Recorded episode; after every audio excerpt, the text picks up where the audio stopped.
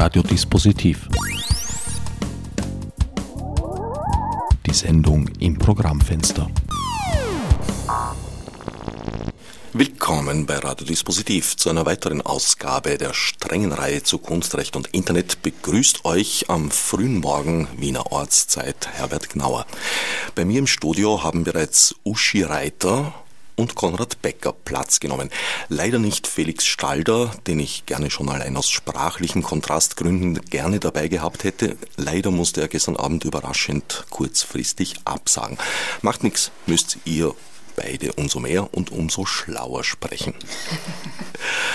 Grund unseres heutigen Hierseins ist erstens die bevorstehende DNP, Data Netz Politik Konferenz, die Samstag, Sonntag nächster Woche im Wiener Kabelwerk über die Bühne gehen wird, wo ihr auch vertreten sein werdet. Eurerseits als Vertreter bzw. Vertreterinnen des Netzpolitischen Konvents. Netzpolitischer Konvent erinnert so ein bisschen an französische Revolution. Wurde da oder wird da an der Revolution geschmiedet? Naja, hallo, guten Morgen. Ähm, die Revolution findet ja eh gerade statt, äh, nur möglicherweise zu Ungunsten von uns allen. Und da kann man sich dann schon mal irgendwie kurz hinsetzen gemeinsam und überlegen, ob das der richtige Weg ist. Äh, ja, Revolution ist immer gut. Auf der einen Seite, äh, was den netzpolitischen Konvent anbelangt, vielleicht einmal, äh, obwohl du schon einige Interviews mit Teilnehmerinnen vom Netzkonvent gemacht hast, äh, wie sich das Ganze quasi äh, zusammengeformt hat. Äh, in Österreich gibt es doch einige Netzaktivistinnen, würde ich mal sagen, die in unterschiedlichen Feldern doch sehr aktiv sind, auch ehrenamtlich aktiv sind. Und ähm, ich komme aus dem Kunst- und Kulturumfeld. Äh, Netzpolitik begleitet mich seit ich äh, bei Servus.at und schon davor irgendwie äh, ja, war das einfach immer ein Thema. Und äh, Initiatoren waren Konrad Becker und Felix Stalder, äh, die mich äh, gefragt haben, ob wir diesen netzpolitischen Konvent organisieren wollen, weil es darum geht, einfach diese Menschen, die einfach aktiv sind, einmal an einen Tisch zu bringen. Und äh, das war das Vorhaben, diese Kräfte einmal bündeln zu wollen. Ja, unterschiedlicher Herkunft natürlich, ja, weil es gibt da viele Netzfreaks, sage ich mal, die aus der Open Source und freien Softwarebewegung kommen. Und dann gibt es einfach die Kulturschaffenden und diese Initiative äh, Kunst hat Recht. Und es war eigentlich äh, an der Zeit, einmal ja, eine andere Sichtweise auf Dinge irgendwie äh, herzustellen. Ähm, soweit ich das äh, reflektiere, ist dieses Treffen prinzipiell einmal sehr gut gelaufen. Es waren wirklich die Teilnehmerinnen aktiv an der Sache beteiligt und unser Ziel war, zu diesen Punkten wie Netzneutralität, Daten, äh, Privatsphäre, äh, Urheberrecht äh, und äh, Netzneutralität einfach einen ja, verständlichen ja, Conclusio äh, zu finden, wo sich alle in irgendeiner Form damit identifizieren können. Ja. Das war einmal das Ziel, äh, was wir vorhatten mit diesem Papier mit dem Punkt, dass einfach diese Themen in der Politik so gut wie nicht äh, vorhanden sind. Ja. Also das ist mein, meine Sichtweise. Du hast es schon angedeutet, ihr habt euch darum bemüht, eine möglichst breite Basis mhm. zusammenzubringen. Aus welchen Bereichen sind denn da die Leute gekommen? Also mm, Netzfreiheit.org zum Beispiel ist eine Initiative, äh, die es noch nicht so lange gibt, aber die sehr ja, ja, sehr aktiv sind. Äh, dann gibt es auch so äh, Menschen, die zwar nicht vor Ort waren, aber die prinzipiell das Vorhaben unterstützt haben, wie der Max Schrems, den man einfach äh, ja, kennt in dem Zusammenhang. Von seinen Facebook-Aktivitäten. Genau. Er ist eher so ein Einzelkämpfer, würde ich jetzt mal sagen, äh, in gewisser Weise. Der den AGBs von Facebook äh, wörtlich genau. folgend verlangt hat, dass seine genau. Daten offengelegt werden. Weißt genau. du zufälligerweise, wie das, wie das weitergegangen ist? Ehrlich gesagt äh, letzt stand, äh, also sie, auf jeden Fall äh, hat sich da was getan. Also er war erfolgreich mit diesen Agenten und ähm, es hat Änderungen gegeben äh, zum Thema Privatrecht, Privatschutz. Ähm, aber Konrad, weißt du? Naja, ich, also ich, äh, ich, verfolge das mit großem Interesse natürlich, mhm. insofern als das eine äh, wirklich sehr lobenswerte Initiative ist und sozusagen mal auch äh, interessante Neuigkeiten aus Österreich. Das, heißt, das Projekt heißt ja Europe versus Facebook und äh, in dem Fall ist es sozusagen, muss man ja fast ein bisschen Patriotismus hervorkehren. Äh, jemand von hier, der das irgendwie gestartet hat, das ist ja mal toll. Aber ganz generell äh, ist es so, wenn, wenn da über Internet und so Zeug gesprochen wird, dann reden eben über alle über Vernetzung und gibt es auch so ein bisschen einen Mythos, der mit äh, noch aus den 90er Jahren kommt, so im Sinne von, wir sind jetzt sozusagen alle nicht hierarchisch, dezentral miteinander verbunden und es beginnt das, äh, die neue Wunderwelt der freien Kommunikation. Also Schmecks, ganz im Gegenteil. Ja. Und äh, diese Netzwerkeffekte führen äh, zu neuen Formen von Segregation, zu einer sozusagen eigentlich auch zu einer Auseinanderdividierung von gesellschaftlichen Segmenten.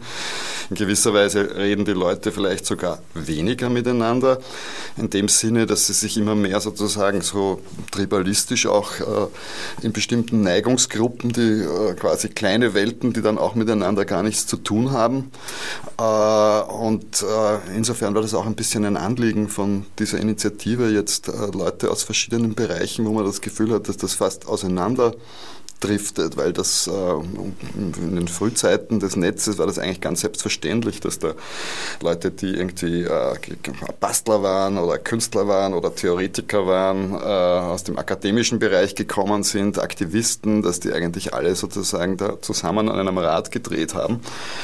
Und in dieser neuen wunderbaren Netzwelt ist das jetzt fast schon die Ausnahme geworden. Und diesbezüglich da mal auch ein bisschen eine einen äh, anderen Kurs, wo man eben in dem Fall versucht hat, Leute, die jetzt mehr in einem, in einem kultur- und geisteswissenschaftlichen Umfeld auch aktiv sind, äh, zusammenzubringen mit Leuten, die in einem mehr technisch orientierten äh, Zusammenhang arbeiten. Äh, ich meine, ist auch sehr verständlich, weil natürlich diese, auch die technologische Komplexität äh, enorm angestiegen ist. Es, kaum jemand kann einen Überblick behalten über die technischen Details, die es da gibt, äh, nicht nur in Sicherheitsfragen. Und gerade deswegen wäre diese Zusammenarbeit umso wichtiger.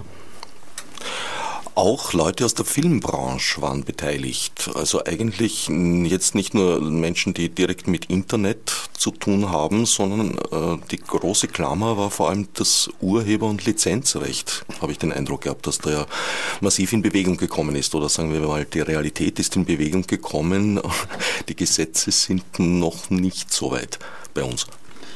Ja, das ist richtig. Also Urheberrecht ist äh, mit Sicherheit nicht mein Spezialgebiet, äh, aber die Gruppe rund um das Urheberrecht war auf jeden Fall groß und sehr ähm, ja, äh, gab es viele Diskussionen, äh, hier einfach äh, auch einen, einen Extrakt irgendwie äh, in eine Forderung zu bringen, äh, wo alle in irgendeiner Form dahinter stehen können. Ja.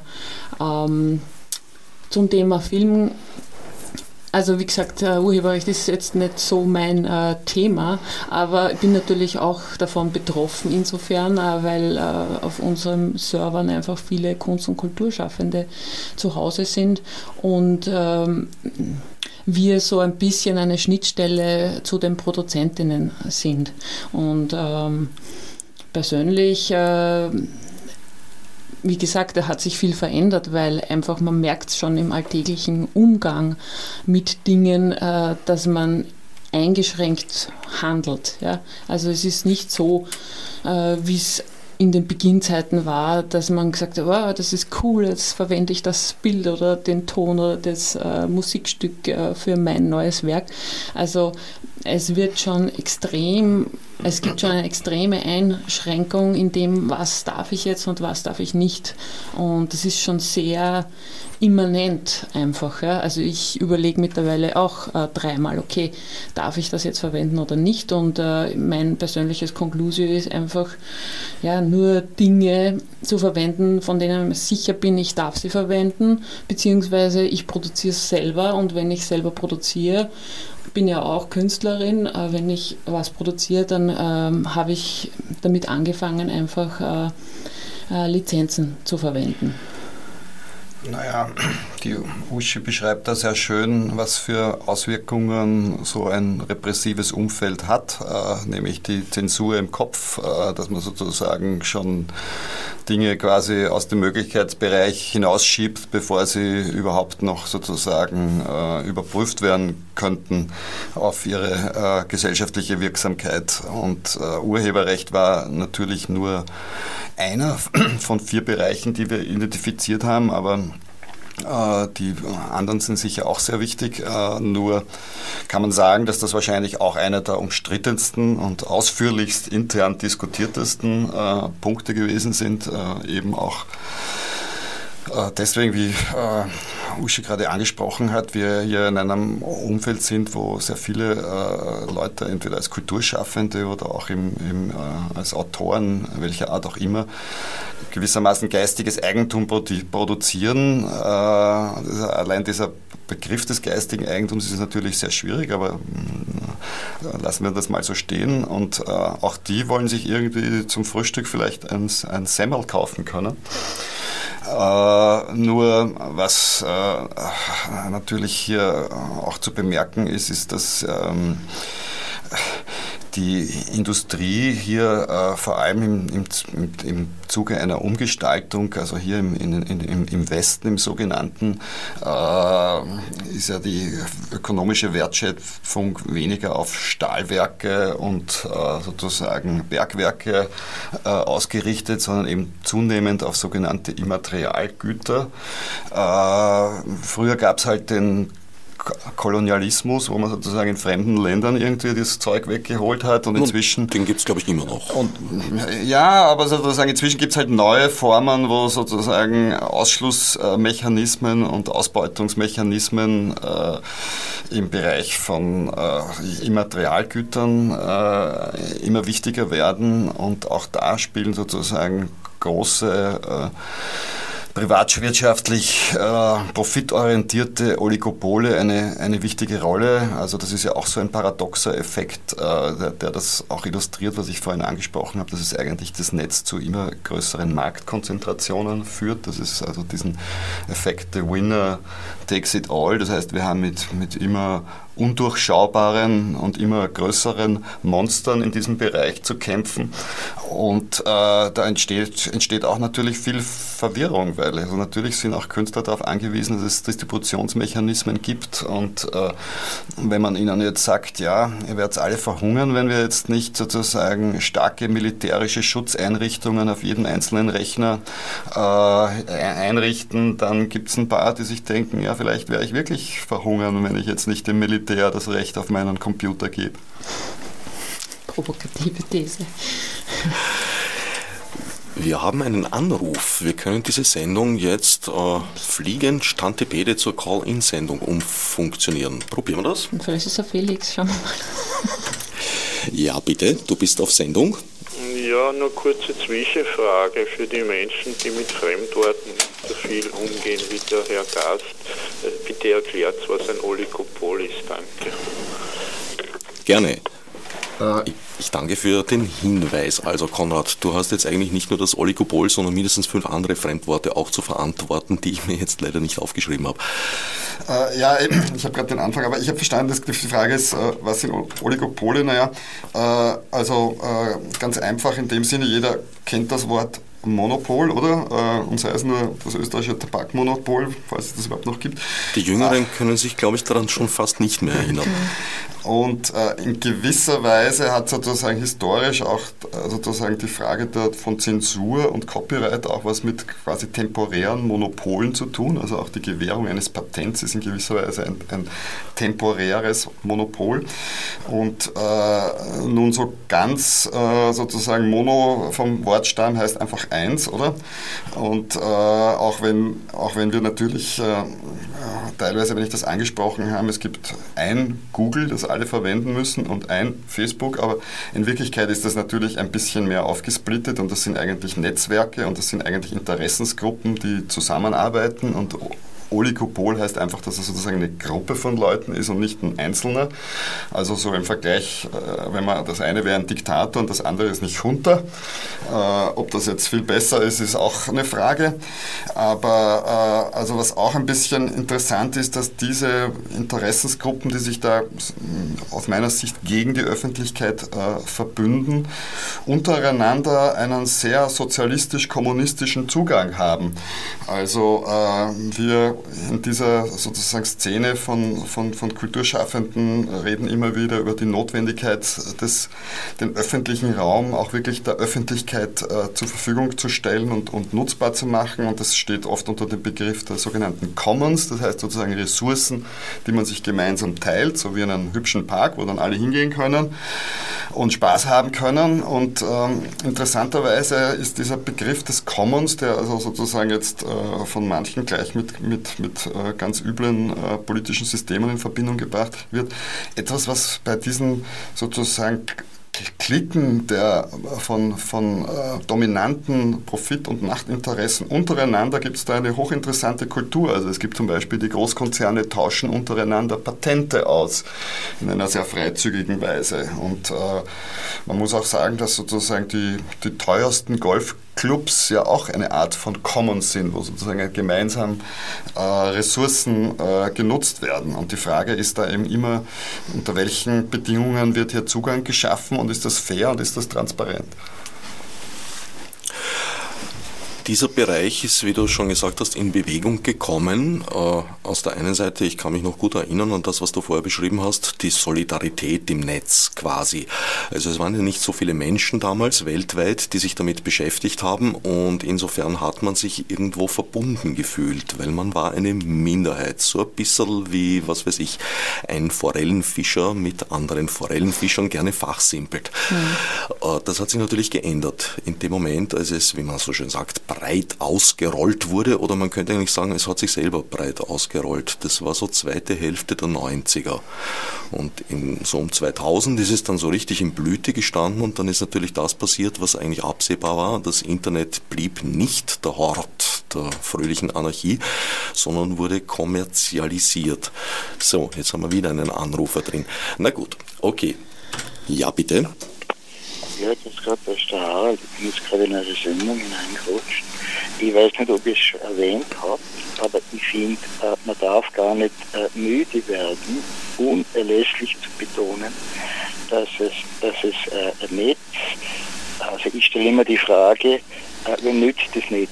Der Spinne oder der Fliege? Ähm, dass das Internet der mitnichtende Hort der Freiheit ist, das wissen wir spätestens nach Snowden. Äh, sollte man es wissen. Äh, darüber hinaus wird ja technisch der Zugang zum Netz überhaupt äh, von der VeriSign oder der ICON, äh, kontrolliert. Das heißt, die, die, die Vereinigten Staaten von Amerika, nicht das Land der Guten, der Freien und der Glücklichen, die, die können, die, die kontrollieren ja nicht nur jeden Zugriff, jedes, jede, jedes Datum, das übers Netz geht. Die können auch jederzeit jeden Zugang schlicht und einfach sperren, äh, nach Lust und Laune. Und ähm, der Punkt ist, ähm, wenn wir jetzt das Netz für was Großartiges und was Schönes halten, äh, und, und für etwas, das uns immer zur Verfügung steht, muss uns klar sein, dass sich das jederzeit nach Willkür ändern kann, genauso willkürlich wie der wie der angeblich schwarze Präsident, äh, das ist mein Lieblingswitz, er ist vielleicht außen schwarz, äh, handeln und reden tut er wie, wie der weißeste Weiße. Ähm, der kann natürlich wieder jederzeit einen Krieg anfangen kann, ist jederzeit der Zugang zum Netz äh, äh, unterbunden. Und jetzt stelle ich mir die Frage, was ist in dem Fall das Alternativszenario? Äh, haben wir uns äh, äh, andere Wege der Kommunikation, halten wir uns die offen? Äh, bauen wir äh, europäisch-österreichisches Netz auf, das unabhängig vom, vom großen Bruder ist? Naja, das sind jetzt ein ganzer Haufen Fragen. Ich danke fürs erste Mal für den Anruf. Wie ist denn dein Name? Vielleicht wäre das auch nicht ganz uninteressant.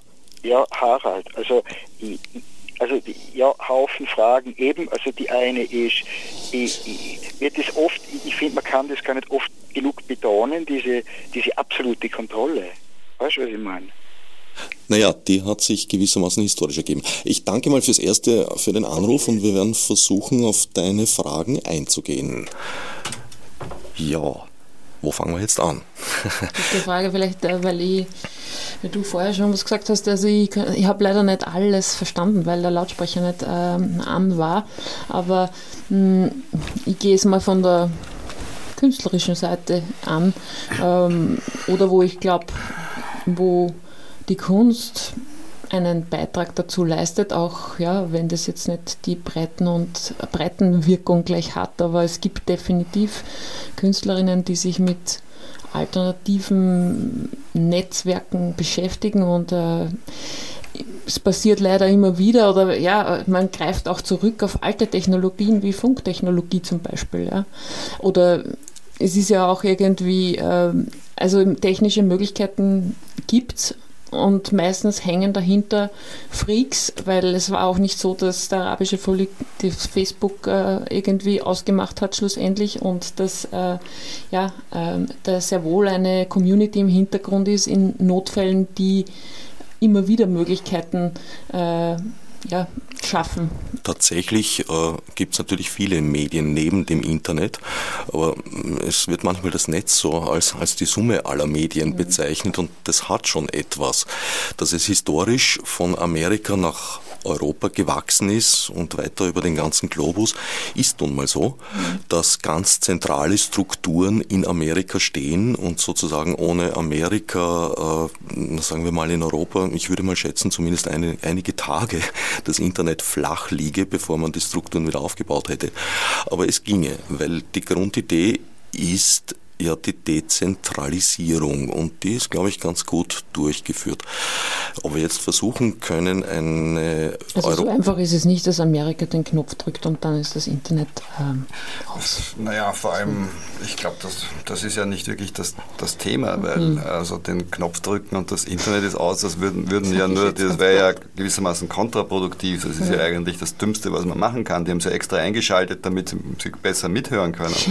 Also äh, das machen ja nur wirklich äh, vergreiste Despoten, die sozusagen nicht mehr ganz wissen, wie es ihnen geht. Also man hat kolportiert bekommen, dass in Ägypten sozusagen das Internet damals ein paar Tage abgeschaltet wurde, aber dümmer geht es ja nicht, während sozusagen die Nachbarländer das ja viel geschickter gemacht haben und das erst echt extra viele Stationen aufgestellt haben und dann selber Facebook-Seiten aufgemacht haben, wo dann die Leute, die zu diesen Punkten hingekommen sind, zu diesen Treffen gleich von der Polizei abgeschaltet abgeholt worden sind. Und das äh, sozusagen moderne Kontroll- Management und Konfliktmanagement äh, wird ja eigentlich gerade durch diese Interaktionen, man wird ja ermutigt, äh, persönliche Daten äh, freizugeben, damit wir besser kontrolliert äh, werden. Also das Abschalten ist ja genau das Gegenteil. Das, äh, und äh, dass es da natürlich eine, eine Illusion gibt, die, die sich ja so ein bisschen auch aus dem, aus der, aus dem, aus der, auch aus den technischen Bezeichnungen oder Netz und, mhm. und dezentral und so und äh, jeder, der sich dafür ein bisschen interessiert hat, äh, hat schon früher gewusst, dass das eigentlich äh, an, durch ganz bestimmte sogenannte Bottlenecks oder Flaschenhälse muss, oder? Und wir haben ja jetzt gerade das aktuelle Beispiel, also nach wie vor der äh, internationale Traffic läuft dann halt über eine Handvoll Überseekabel, da kann man dann schon per, per Hand runtertauchen oder was auch immer und das abzapfen. Und das ist ja aber nicht nur diese Kabeln, sondern da gibt es ja alle möglichen äh, sozusagen Schnittstellen und, und, und Server, wo dieser Traffic eben durchgeht äh, und abgegriffen werden kann, vor allem auch manipuliert werden kann. Ähm, und das genau. ist territorial unabhängig. Deswegen war es schon mehr als schlitzohrig, äh, wenn Deutschland behauptet hat, äh, es sei alles in Ordnung, weil die USA ja auf deutschem Territorium niemanden bespitzelt hätten. Naja, gut, das ist, glaube ich, noch nicht so ganz in die Köpfe eingedrungen, dass das Ganze überregional mhm. funktioniert. Ja, vor allem, also da gibt es ja, so, also so wie sich zum Beispiel die, wie man weiß, oder große Konzerne Steuerschlupflöcher suchen, wo sie dann halt irgendwo eine Briefkastenfirma auf einer Insel haben und äh, ihre Milliardengewinne nicht mehr versteuern müssen, äh, wird das halt auch mit dem Datenhandel in gewisser Weise so betrieben, nicht? Und äh, natürlich gibt es gewisse Gesetze in Europa, die schlimmste Auswüchse verhindern sollen, die teilweise nicht ordentlich durchgesetzt werden, wo es teilweise auch keine Behörden gibt, die das durchsetzen könnten. Aber vor allem passiert dann halt äh, das so, dass man die Daten ja sehr unauffällig einfach durch ein Kabel woanders hinschickt und dann wird damit äh, gemacht, was immer man damit machen will. Und das hat dann halt mit österreichischen oder deutschen Datenschutzgesetzen nichts mehr zu tun, aber die repressiven äh, Elemente kann man dann auch sehr sozusagen einfach wieder zurückschmuggeln. Damit sind wir jetzt mehr oder weniger so ganz bequem hinübergeschlittert in einen zweiten Themenkreis des netzpolitischen Konvents, den ich so ganz grob mal mit Data Retention umfassen würde. Dieser Bereich ist in der letzten Zeit, in den letzten Wochen und Monaten ganz schön in Bewegung geraten, weil einige der Positionen, die du jetzt gerade vertreten hast, werden vor einem halben Jahr noch als verschwörungstheoretisch einfach abgetan worden. Ich glaube, das ist jetzt seit Edward Snowden nicht mehr ganz so einfach. Ja, also man muss feststellen, dass eigentlich die Leute, die da schon vor Jahren äh, kritische Ahnungen oder Anmerkungen hatten, dass die eigentlich nicht paranoid genug waren. Ja, also das ähm, ist eigentlich nur eine Bestätigung dessen, was äh, viele in unseren Kreisen immer eigentlich schon vermutet und gewusst haben. Ähm, was jetzt passiert, ist halt, dass es einer breiten Öffentlichkeit einfach ähm, serviert und präsentiert äh, wird und äh, in den Mainstream-Medien einfach auch auf einmal Thema ist, was nicht unbedingt schlecht ist, aber ähm, es bestätigt einem darin, äh, was man sich schon immer gedacht hat oder wo, man einfach sicher war, dass es äh, das gibt. Ja? Und ähm, Nichtsdestotrotz, äh, mit dieser Kenntnis äh, habe ich ein Interview gemacht mit Felix Stalder, hat sich das Verhalten jetzt äh, der Masse auch nicht verändert mit dem Wissen. Also es hat weder massenhafte Austritte aus Facebook gegeben, äh, noch sonst etwas. Also es wird irgendwie spannend bleiben, ähm, was, das, was für eine Auswirkung das haben wird. Aber es wird so ähnlich sein wie auch im Urheberrecht, jetzt was das ähm, Kommunizieren und das kulturelle Handeln im Netz irgendwie anbelangt. Ja. Was Edward Snowden mit Facebook zu tun hat, ist, glaube ich, auch noch nicht äh, landläufig bekannt äh, ja, dass Facebook einfach äh, ein Überwachungsapparat an sich ist und einfach äh, die NSE darin verankert ist und also eine äh, Schnittstelle, um Daten genau, zu lukrieren. Genau. So ich glaube, so direkt wird das selten kommuniziert, um ein weiteres Fremdwort da jetzt über den Äther zu jagen.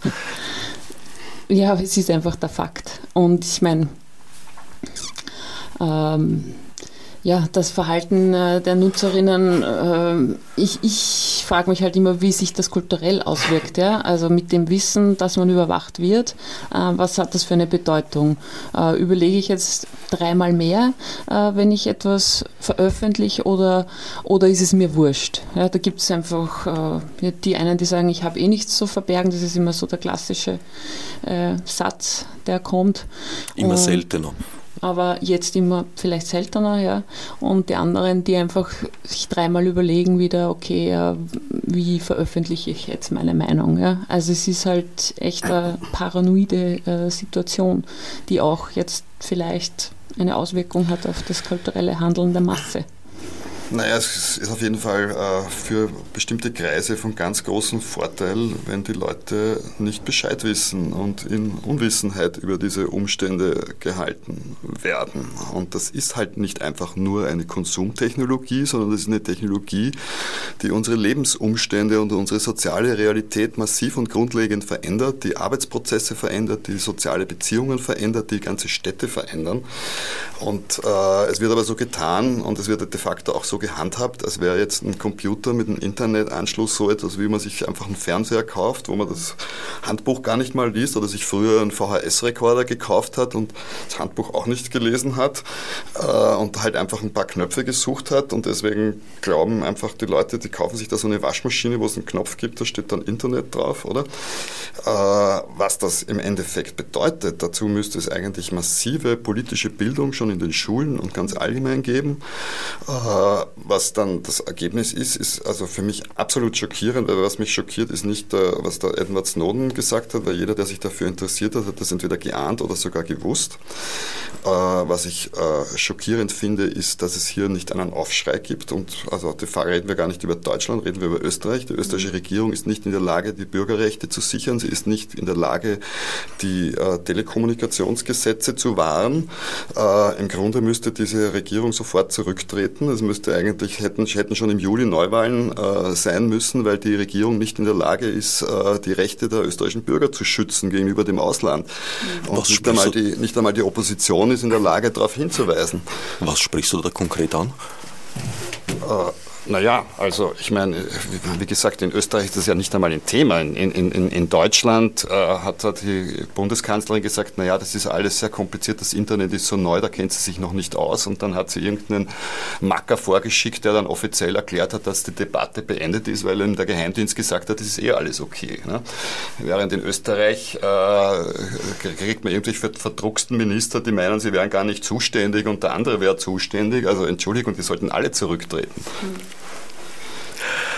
Ja, mich erinnert das ein wenig an diese Geschichte damals, als dieser USB-Stick, dieser ominöse in der Justizstrafanstalt Josefstadt verloren ging und dann wieder aufgetaucht ist und ich glaube, die Daten von 8000 Häftlingen sozusagen in die Freiheit geraten sind und die damalige Justizministerin Berger auf die Frage, was sie denn jetzt zu tun gedenke, geantwortet hat, ja, nichts, der USB-Stick sei ja wieder aufgetaucht. Dass die Daten äh, Paradiesische Zustände. Ja, dass die Daten unkontrollierbar in die Welt hinausgeflattert sind und die Republik Österreich nicht in der Lage ist, bei 8000 Menschen ihr verbrieftes Recht auf Tilgung einer Strafe äh, ihnen zu gewähren, das blieb ungenannt. Wie überhaupt so vieles ungenannt blieb. Und wenn du jetzt dieses planvolle Vorgehen bei der Implementierung des Internets unterstellst, das sind dann praktisch sozusagen äh, die Gesetzeslücken schon mitgeplant worden oder hat man das äh, so gelassen, damit man sich leicht tut? Naja, planvoll. Ich meine, das ist einfach von einer bestimmten Interessenslage aus. Ja? Und äh, ich meine, wer hat das, äh, wer hat das äh, Internet erfunden unter Anführungszeichen, oder? Das war ARPA, das ist eine militärische Forschungseinrichtung. Das sind die, die gleichzeitig äh, Todessterne entwickeln und irgendwelche interballistische Raketen, also sozusagen die Kriegstechnik der Zukunft. Das ist einfach ihr Job. Und äh, ohne jetzt zu spekulieren, sozusagen, was da genau die militärischen Hintergründe Hintergründe waren, warum sie so ein sehr stabiles Netz haben wollten, wo wenn sozusagen ein Knoten von einer Bombe getroffen wird, quasi die Information rundherum geroutet werden kann. Mhm. das sind jetzt äh, Details, aber es gibt eindeutig eine Interessenslage. Äh, dass das sozusagen jetzt so ein ziviler Erfolg geworden ist in gewisser Weise, war für diese Herrschaften sicher auch eine Überraschung. Also so weitsichtig waren die dann auch nicht unbedingt. Aber eins muss man schon sagen, dass äh, diese ganzen Entwicklungen äh, letzten Endes äh, mit öffentlichen Geldern auch, ja, das ist sozusagen dieser militärisch-industrielle Forschungskomplex. Äh, ohne den gäbe es kein Silicon Valley, ohne den gäbe es keine kalifornische Hightech-Industrie.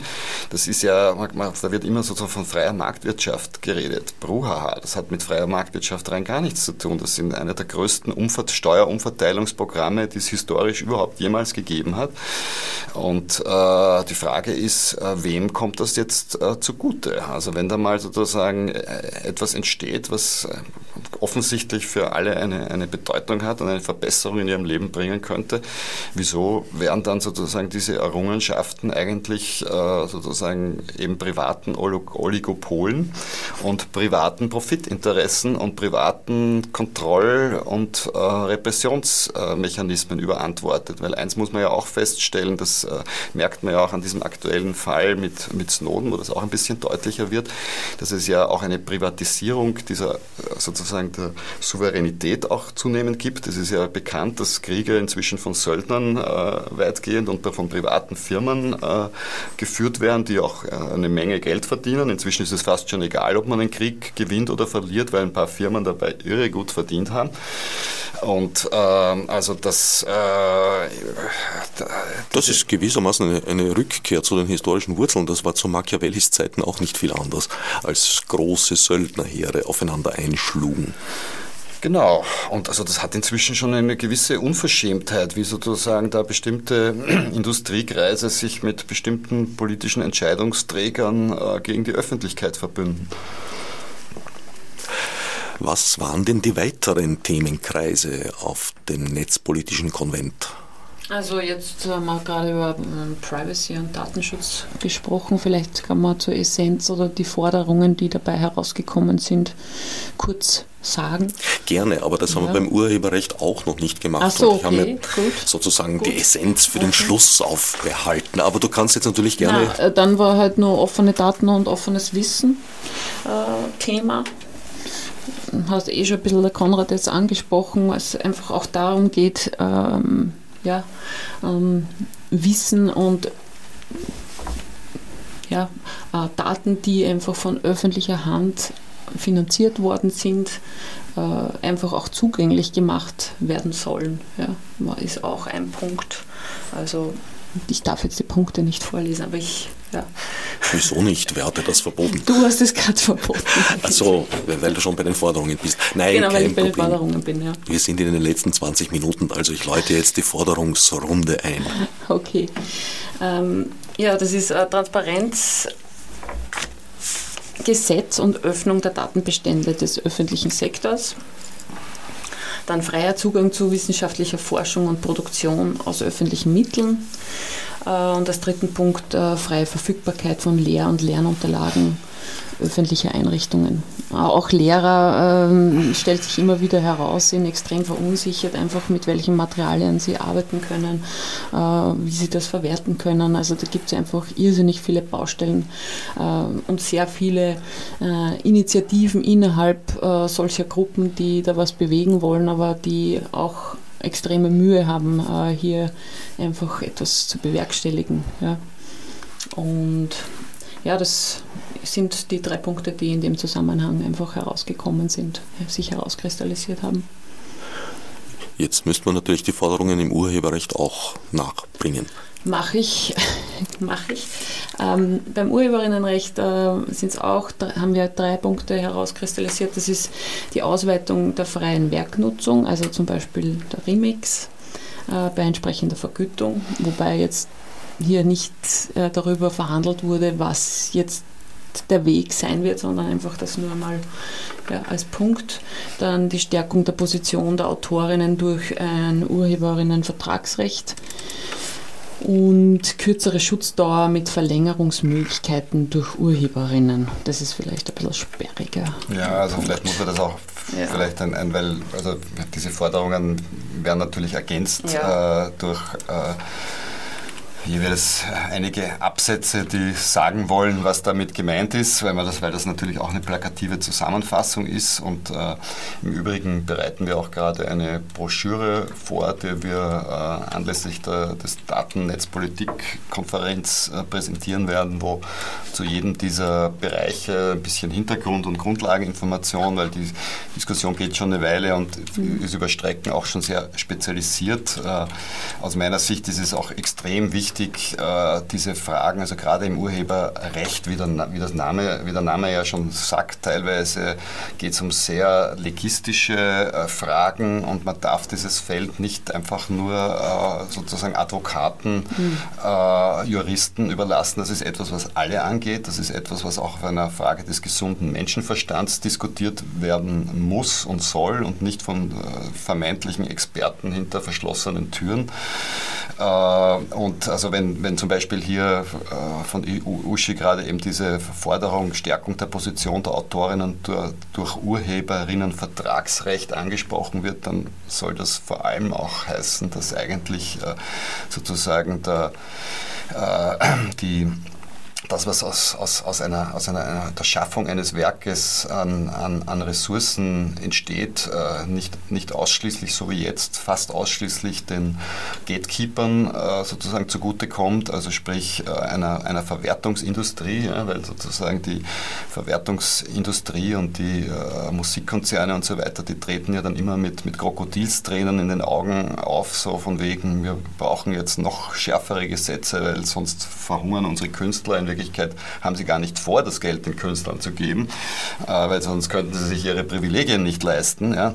Äh, also das, das ist ein bisschen das Problem und deswegen sozusagen positiv formuliert, man muss eigentlich die Rechte derer stärken, die hier auch etwas wirklich machen und zwar nicht mhm. äh, so, wie das die Industrie gern hätte, dass irgendwelche vermeintlichen Megastars, die in Wirklichkeit gar keine Megastars sind, nur weil sozusagen riesige Produktionsbudgets äh, äh, investiert werden, um die zu vermeintlichen irgendwelchen Promis zu produzieren und dann sozusagen sich angeblich alle darauf einigen können, dass die super sind, stellt sich heraus, die sind vielleicht gar nicht super und vor allem das ist gar nicht wichtig, ja, weil ich will ja, brauche jetzt keine Namen nennen, aber mhm. die Arbeit von, von tausenden Musikern, Autoren äh, in, in, ist, ist vielleicht viel wichtiger als die letzte Platte von Britney Spears, wo halt irgendeine Großfirma Millionen an Werbebudgets produziert hat. Und das ist nicht, das ist nicht, wir brauchen eine lebendige, partizipative Kultur, wo Technologie Technologie und, und äh, Netze und Computer sozusagen für eine, eine lebendige kulturelle Praxis auch wirklich von jedem genutzt werden können. Das sind ja auch tolle Möglichkeiten. Ich meine, äh, ich, äh, ich bin, benutze ja sozusagen einen, einen Computer nicht, weil, weil ich unbedingt mit dem Militär kommunizieren möchte, sondern weil mir das schon seit vielen Jahren Möglichkeiten des Ausdrucks gibt und der Interaktion mit anderen, die so nicht. Und das ist das Entscheidende, nicht ob jetzt sozusagen da. Ähm, also wie gesagt, es gibt, es gibt äh, in diesem Bereich äh, also so monopolartige Konstruktionen, ähm, eben diese Gatekeeper und es geht dort, dort äh, darum, die Souveränität und wieder zurück zu den eigentlichen Akteuren zu, zu bringen. Ne? Und auch um so eine Entkriminalisierung einfach für die Praxis des Alltags, sag ich mal. Ja. Weil es ist auch, das, mir ist das erste Mal passiert, wurde ein Bild eingebunden auf einer Webseite und die Abmahnindustrie ist ja äh, mit zwei Briefen äh, da gewesen. Bei also bei dir eingeritten aus Deutschland? Bei der Stadtwerkstatt na, aus Großbritannien. Aus Großbritannien, okay. Ja, was die kürzere Schutzdauer betrifft, die da eben auch gerade angesprochen wurde, als einer dieser drei Punkte nicht. Das ist auch etwas, was eigentlich darum geht, abzuwägen, was ist im Interesse der Öffentlichkeit, was ist im Interesse der Künstler. Ja, weil sozusagen, da gibt es ja auch in Amerika gibt sogar Gesetze, die nach dem Disney-Konzern benannt sind, weil die äh, einfach äh, im, im, Interesse dieser Konzerne dann die, äh, die Regierungen bzw. die Gesetzgebung beeinflussen. Äh, da werden dann plötzlich äh, sozusagen die Rechte und Schutzdauern für irgendwelche Dinge nochmal um, auf 100 Jahre verlängert. Das nützt also definitiv definitiv nicht den Künstlern. Das nützt ist, ursprünglich wurden diese Schutzrechte ja eingeführt äh, unter der Argumentation, okay, also wir müssen äh, eine, Situation schaffen, wo es sich für, für äh, schöpferische Menschen, ob es jetzt Künstler oder was immer sind, lohnt, sozusagen, dass sie das überhaupt machen können, also um das zu ermöglichen. es wurde nicht dazu eingerichtet, dass irgendwelche Industriemanager sozusagen sich goldene Swimmingpools einlassen können, und das genau ist aber das, was wo unsere auch in, auch in Europa die Gesetzgebung immer mehr äh, modifiziert wird im Sinne von sozusagen langfristigen industriellen Verwertungsinteressen, die der Kultur gar nicht mehr zugutekommen. An sich wurden ja viele Produktionstechniken, Produktionsmittel durch den Computer gewissermaßen demokratisiert, also vielen Menschen zugänglich gemacht. Und durch das Internet auch die Möglichkeit, das zu publizieren, was das auch immer sei. Dennoch sind die großen Gewinner offenbar die Riesenkonglomerate, die weltweit agieren, gegen die jetzt die Einzelperson natürlich auch in der Wahrnehmung kaum eine Chance hat. Äh, ich glaube, dass das ist ein bisschen ein, ein Teil des, des, Gesamtproblems ist, über das wir jetzt reden, dass sozusagen jeder denkt, hey, ich bin, ich, ich bin klein, mein Herz ist rein, was soll ich denn tun gegen diese schrecklichen Läufe dieser Welt? Ja? Und ich kenne mich da eigentlich gar nicht aus und es ist sehr kompliziert und ich meine, selbst äh, Leute aus, aus unserem Umfeld, die sich seit teilweise Jahrzehnten wirklich sehr intensiv mit diesem Thema beschäftigen müssen, auch sagen, es, ja, es ist schon ziemlich kompliziert und können auch nicht alle Teilbereiche voll abdecken. Ja? Aber es ist auch ganz wichtig, äh, das aus diesem vermeintlich oder tatsächlich so komplizierten Feld äh, wieder zurückzubringen und zu sagen, hey, also wenn das nicht etwas ist, was wir gemeinsam alle diskutieren können, dann brauchen wir auch gar nicht zu diskutieren, aber wir können das sehr wohl diskutieren. Was, was ist eigentlich gut für uns alle? Ja? Was, was, was wünschen wir uns für uns? Was wünschen wir uns für unsere Enkel, falls wir welche haben? Ja? Äh, und das kann man, glaube ich, fordern und da, da gibt's, sollte man vielleicht, sollten wir alle ein bisschen mutiger werden. Ja, wer sich genauer darüber informieren möchte, dem bleibt jetzt einerseits die Möglichkeit, 14. 15. September die DNP 13 Datennetzpolitikkonferenz im Kabelwerk Wien zu besuchen. Kommende Woche wird uns Andreas Krisch noch genauer über das Programm unterrichten und über die dahinterstehenden Gedanken und Ideen.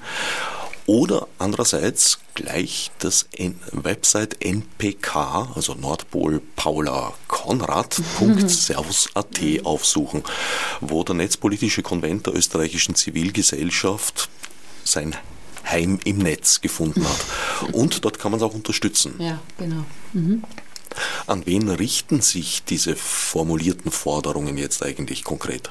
Also sehr breit aufgestellt, äh, im Prinzip Kunst- und Kulturschaffende, Künstlerinnen, Lehrerinnen, äh, Technikerinnen. Äh, also ich glaube, äh, es ist sehr breit aufgestellt und sehr verständlich äh, formuliert und äh, ja, ich glaube, wir haben jetzt so um die 700 Unterstützerinnen und es können durchaus noch mehr werden naja, hoffe ich jetzt. Die Forderungen betreffen uns alle, oder? also die, genau. die, die, sozusagen die Leute, die sich da zusammengefunden haben, kommen halt sozusagen als, aus Initiativen und das ist halt weniger den Schwerpunkt jetzt auf sozusagen Einzelmeinungen, sondern mhm. auf, auf Gruppen, die auch teilweise schon seit Jahren in diesem Bereich ja. äh, arbeiten und die hat man halt äh, versucht hier auch ein bisschen zusammenzubringen.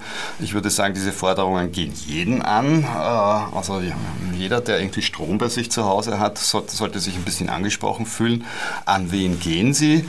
Äh, das ist natürlich schon die schwierige Frage, weil natürlich, äh, wir haben jetzt den Zusammenhang, dass äh, wir Wahlen haben und dass man eigentlich die Politiker sozusagen hier in die Verantwortung nehmen müsste.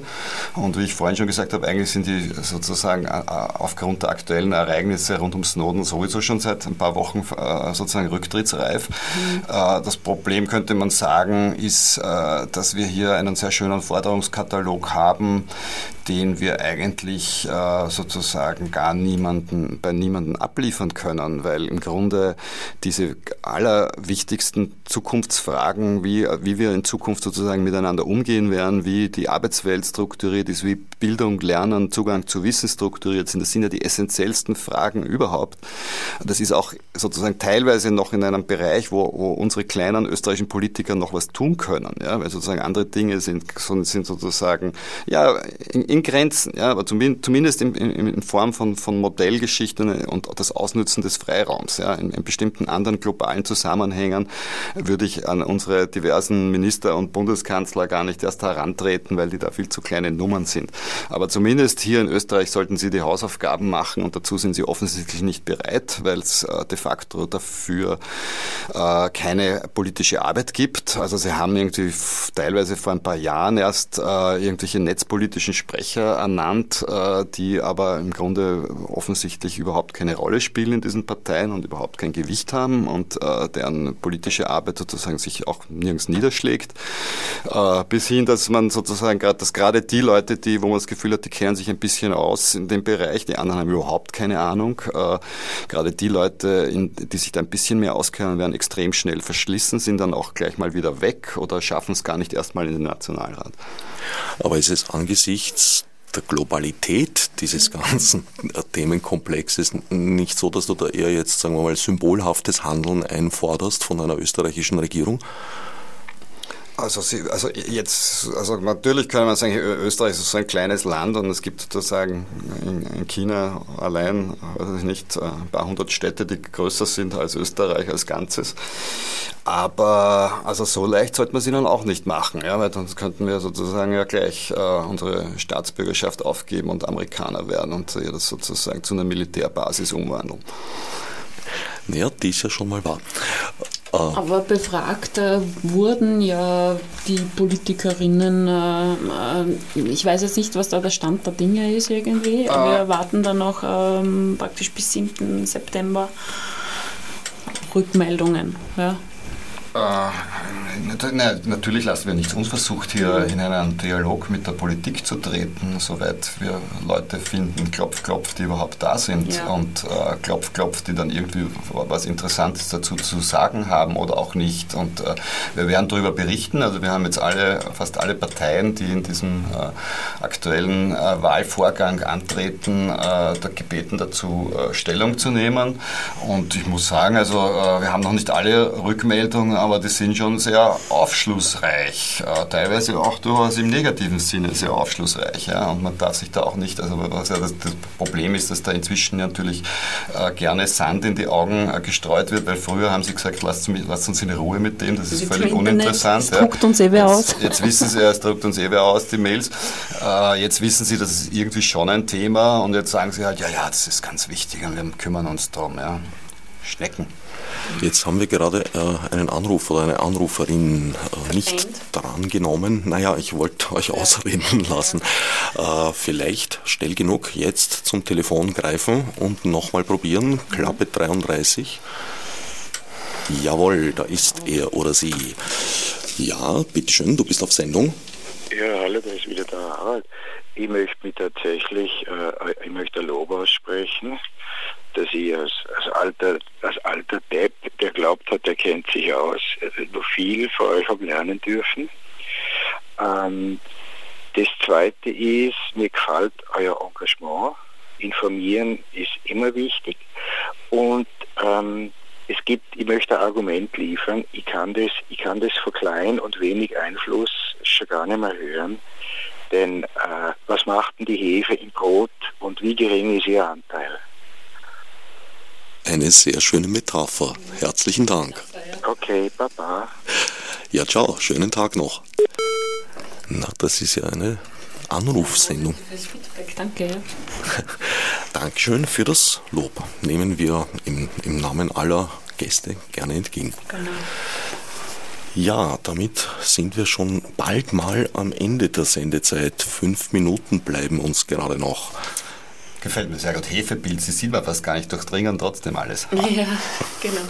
Ja, das ist eh wirklich ein gutes Stichwort, weil äh, das, äh, was ich mir wünschen würde, äh, auch im Zusammenhang mit dem MPK und diese Teilnehmerinnen, die sich da zusammengefunden haben, dass wir das wieder ein bisschen vermehrt irgendwie äh, zur Praxis werden lassen, unter Umständen ähm, das MPK einfach eine Initiative mal war jetzt und hoffentlich noch weitergeht, ähm, dass doch mehr Kommunikation auch zwischen den Gruppen irgendwie äh, wieder anfängt. Ähm, das ist ein Wunsch, den ich irgendwie persönlich habe. Und es ist auch nicht so einfach, weil man muss einfach extrem viel Energie und Power reinstecken in solche Dinge. Also Hut ab vor allen, die ehrenamtlich quasi da äh, Lobbying betreiben äh, und nach Brüssel fahren und dieses und jenes äh, wirklich machen auch. Ja, also nur um das, äh, da denen nicht zu viel Schlupflöcher zu geben, unseren Politikern, sozusagen, ja, da gibt es sehr wohl sehr viele Dinge, die nationales Recht betreffen. Ja, also nicht nur das Wahlgeheimnis und das Briefgeheimnis, was ja hier in Frage gestellt wird, sondern ein Thema, das wir, glaube ich, noch gar nicht angesprochen haben, Netzneutralität äh, ist hier auch. Ja. Also ein Stichwort ist keine Überholspur für Großkonzerne. Ja. Also die Idee ist, dass da quasi so private Datenautobahnen für die Leute, die zahlen können und zahlen wollen, äh, eingerichtet werden. Also das sind viele Dinge, die sehr wohl nationales Recht betreffen. Das entspricht natürlich unserem landläufigen politischen und vor allem wirtschaftlichen Denken, dass äh, mehr Leistung auch für mehr Geld dann zu haben ist. Genau. Und eigentlich äh, diese Idee, dass ähm, das Internet wie Strom aus der Dose kommt und man praktisch einen fixen Preis zahlt. Äh, der Zug ist ja schon lange abgefahren im Endeffekt. Ja, und dagegen stellen wir, dass das Netz ein öffentlicher Raum ist, dass das nicht einfach nur eine Firmeninfrastruktur ist, sondern dass uns das alle angeht und dass es deswegen auch ein öffentlicher Raum bleiben muss und dass diese neuen Exklusionsmechanismen, also diese überhaupt die Ökonomisierung der ganzen Welt, ja, das ist sozusagen ein, ein, eigentlich ein Gespenst, das ist ein, ein Aberglaube von Ideologi Ideologien, die eigentlich schon längst überholt sind, die noch aus vergangenen Jahrhunderten kommen. Da muss mal Schluss sein mit diesem Spuk. Jawohl. Knapp zweieinhalb Minuten bleiben uns noch. Wo würdet ihr Perspektiven sehen, also Auswege im positiven Sinn? Das sind immer so Fragen, die mich gleich äh, völlig äh, überfordern. Also meinen Wunsch von wegen, dass sich die Leute, die aktiv sind, einfach äh, wirklich noch vermehrt irgendwie ja, zusammenfinden und da wirklich auch was tun, weiter tun mit dem, wo sie angefangen haben und drinnen stecken, auch wenn es manchmal so wirkt, wie wenn es Sisyphus-Arbeit wäre, aber ich glaube schon, dass das einfach Sinn macht und dass man sich auf die Füße stellen muss und sagen muss, ja, also so geht es nicht. Ja?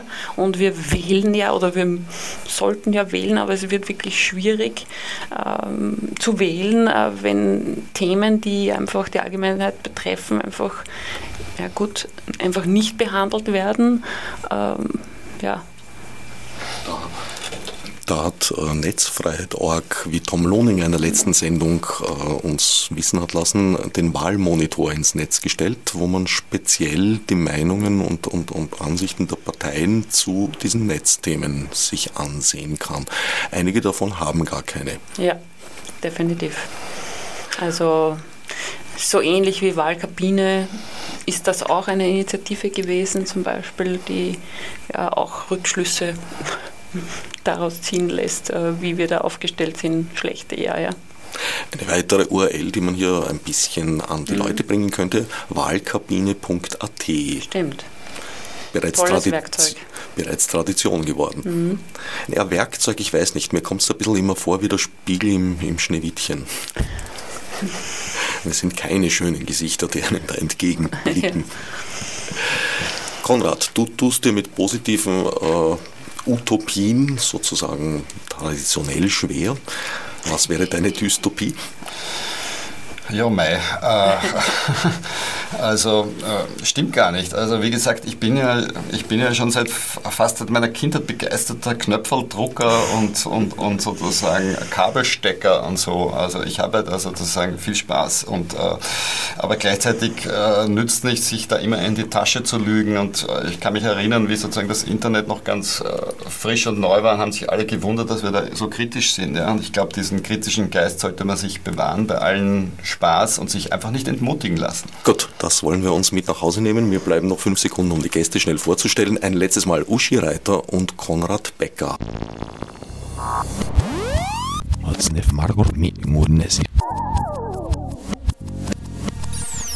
Fichte subsidiar